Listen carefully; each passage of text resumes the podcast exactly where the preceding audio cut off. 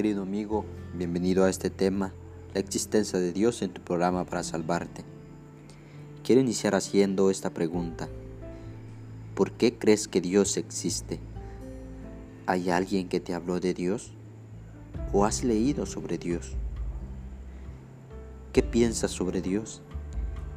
¿Crees que Él tuvo un principio y tendrá un final? ¿O es que alguien creó a Dios?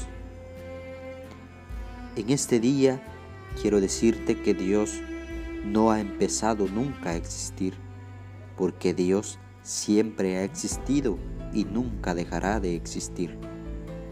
Es decir, que no ha tenido principio ni tendrá fin. Dios es eterno.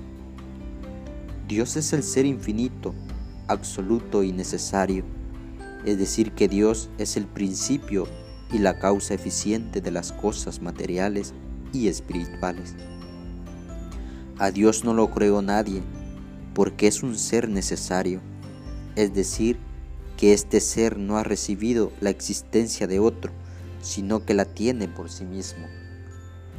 Dios es el único ser eterno e increado que existe necesariamente.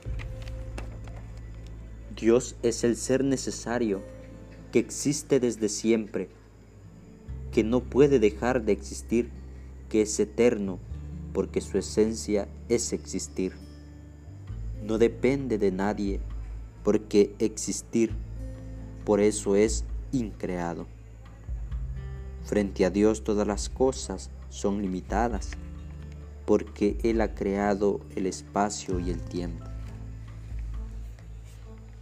Un teólogo de nuestra iglesia, Santo Tomás de Aquino, al definir a Dios decía Dios es el sumo bien.